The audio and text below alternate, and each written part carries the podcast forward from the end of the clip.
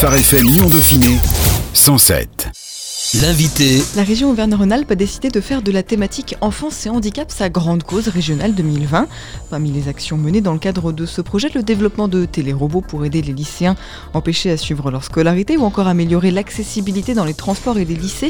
Pour faire le point sur la situation de cette thématique enfance et handicap, rencontre aujourd'hui avec Karen Rubini.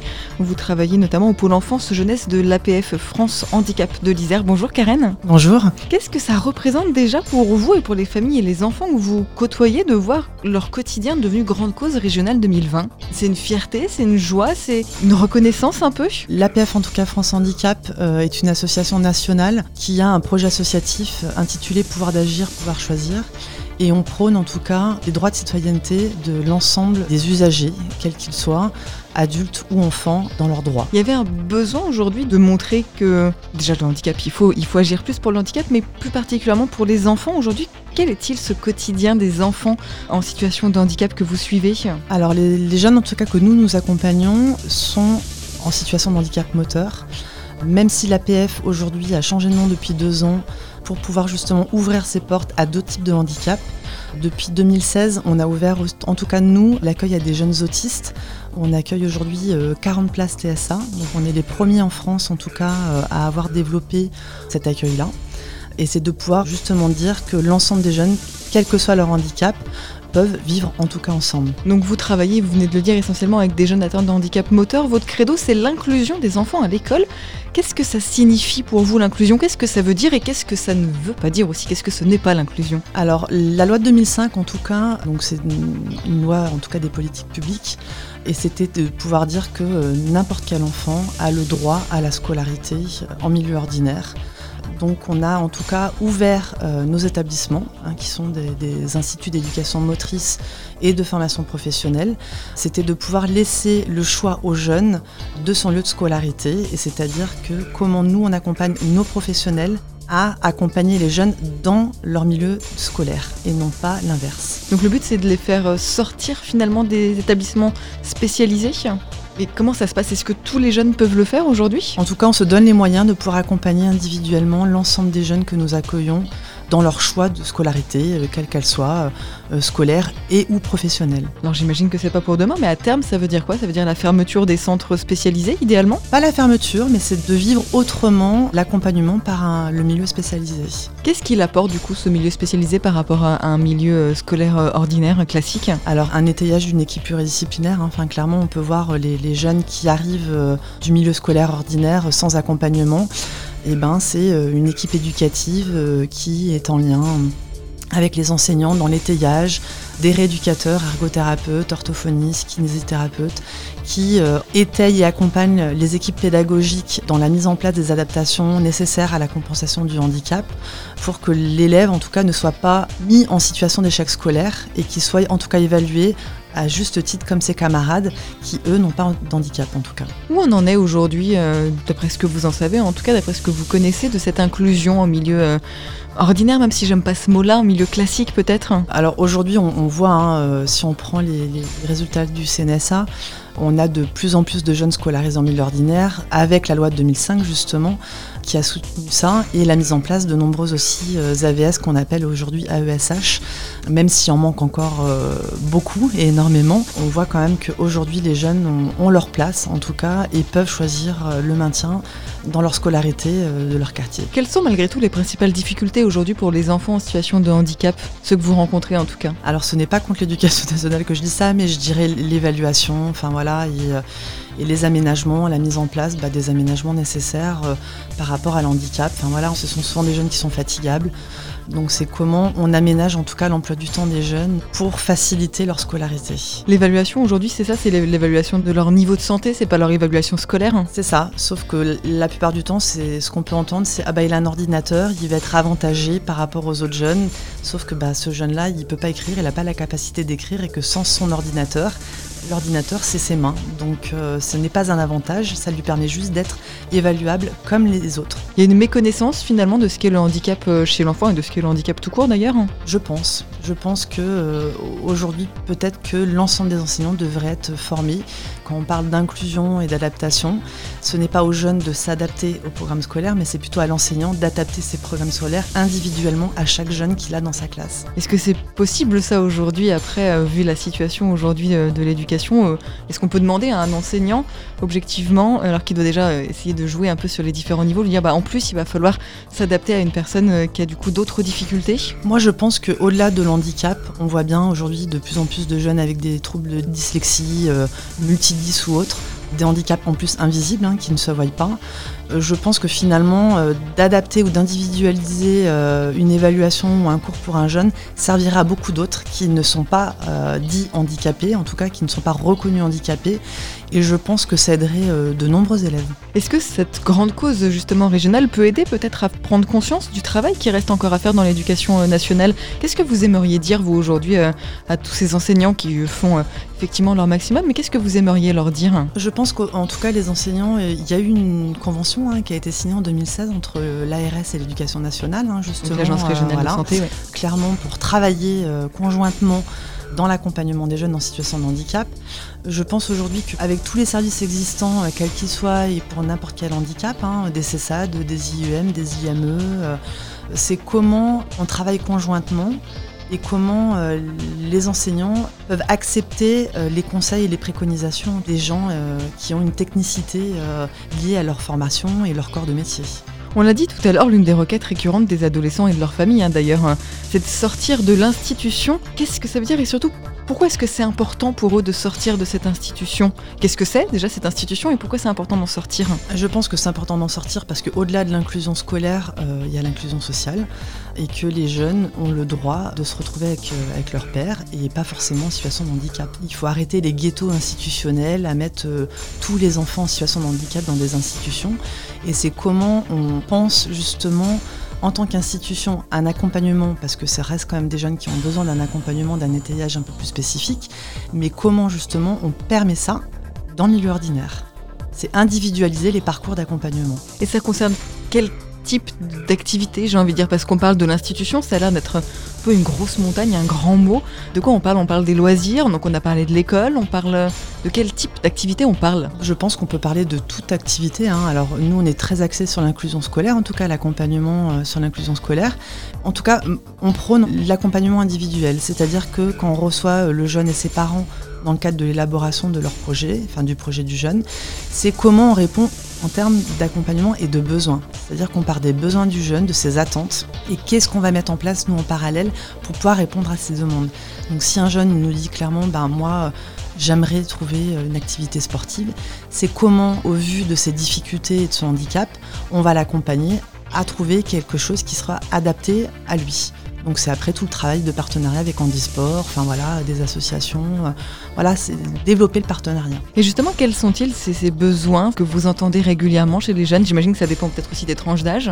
Le besoin, je pense, qui est le même pour n'importe quelle tranche d'âge, c'est le fait d'être à l'école avec ses camarades. Enfin, on voit bien que tous les jeunes, en tout cas euh, nous qu'on accompagne, sont contents du virage que notre institution a pris.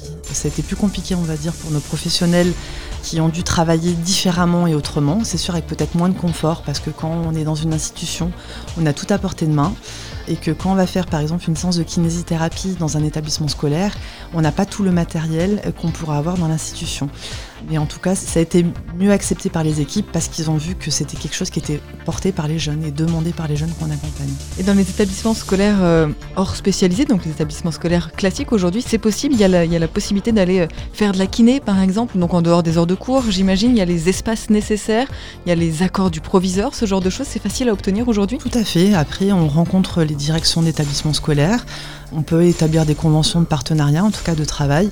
Et après, c'est comment on voit avec eux la possibilité qu'ils nous mettent une salle euh, à disposition euh, pour l'année pour faire n'importe quelle rééducation, que ce soit de l'orthophonie, de l'ergothérapie, de la kinésithérapie. Quels sont les freins actuels aujourd'hui, la, la mixité sociale et scolaire euh, dans le milieu ordinaire qu'il faudrait faire évoluer? Je pense que c'est pas que lié au handicap. On peut voir hein, dans les médias les difficultés aujourd'hui qui sont liées aux réseaux sociaux, à des choses comme ça. Nous, on met en place en tout cas des groupes d'expression pour que les jeunes puissent justement verbaliser leurs ressentis, leurs émotions. Et c'est peut-être quelque chose qui pourrait peut-être s'étendre justement dans les écoles pour pouvoir axer en tout cas le besoin de s'exprimer sur son ressenti les difficultés, les conflits qu'il peut y avoir euh, au sein des établissements scolaires. Vous avez l'impression que les jeunes euh, valides ont aussi un regard un peu différent sur euh, les jeunes en situation de handicap? On parle de mixité sociale, de besoin des personnes en situation de handicap de se mêler à leur père. C'est pas toujours évident, le regard change aussi? Du côté des valides Nous, on a la chance parce que c'est vrai que Grenoble est quand même euh, l'une des villes la plus adaptée de France. Donc, euh, c'est vrai que euh, quand vous allez dans Grenoble, vous voyez tout est adapté, hein, que ce soit le tram. On ressent pas forcément ça. Alors, après, il y a si des taquineries, des petits mots qui font mal.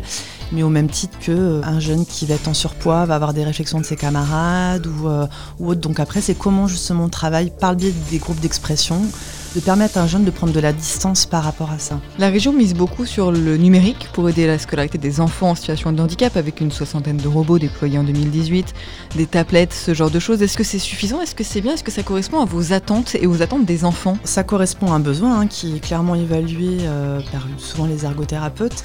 Après, la difficulté, c'est que bah, souvent, ce sont un matériel, en tout cas, qui est fourni par l'éducation nationale et qui est souvent, on va dire, paramétré, qui est bloqué, c'est-à-dire qu'on ne peut pas mettre tous les logiciels qu'on voudrait dessus, et ce seraient pourtant des logiciels qui seraient bien, en tout cas, pour les jeunes. Donc aujourd'hui, c'est quoi la solution? Les parents euh, achètent leur propre matériel, ça doit coûter euh, assez cher aujourd'hui en investissement, surtout pour tout ce qui est handicap moteur. Parfois, on pousse certaines familles à investir en leur propre matériel pédagogique ou quelle qu'elle soit, enfin voilà, des souris scanners, tout type de matériel n'est pas pris en charge par l'éducation nationale via les commissions de la maison départementale des personnes handicapées, puisque c'est validé par la MDPH en amont. On a parlé des enfants, euh, on a assez peu parlé des parents, puisqu'ils sont quand même aussi derrière, au moins jusqu'à la majorité des enfants. Quelles sont euh, leurs attentes aussi à eux, parents, dans le cadre de l'intégration de leur enfant Je pense que la plupart des parents, quand on les rencontre, leurs attentes, c'est que leur enfant se sente bien, enfin clairement, bien-être général, je voudrais dire. Plus axé sur le scolaire, parce qu'obligatoirement, on accompagne des jeunes mineurs et qui sont dans un cadre de projet de scolarité voilà, que leur enfant se sente bien en pouvant euh, allier euh, la rééducation, la scolarité, la vie sociale. Euh. Quelles sont les tranches d'âge que vous gérez, vous, aujourd'hui, dans l'Isère Au niveau de notre pôle, hein, le pôle enfant-jeunesse, il regroupe une multitude de services. Hein, on accueille aujourd'hui des jeunes de 3 ans à 25 ans. Donc pas du tout les mêmes besoins à 3, à 6, à 15 ou à 25 ans.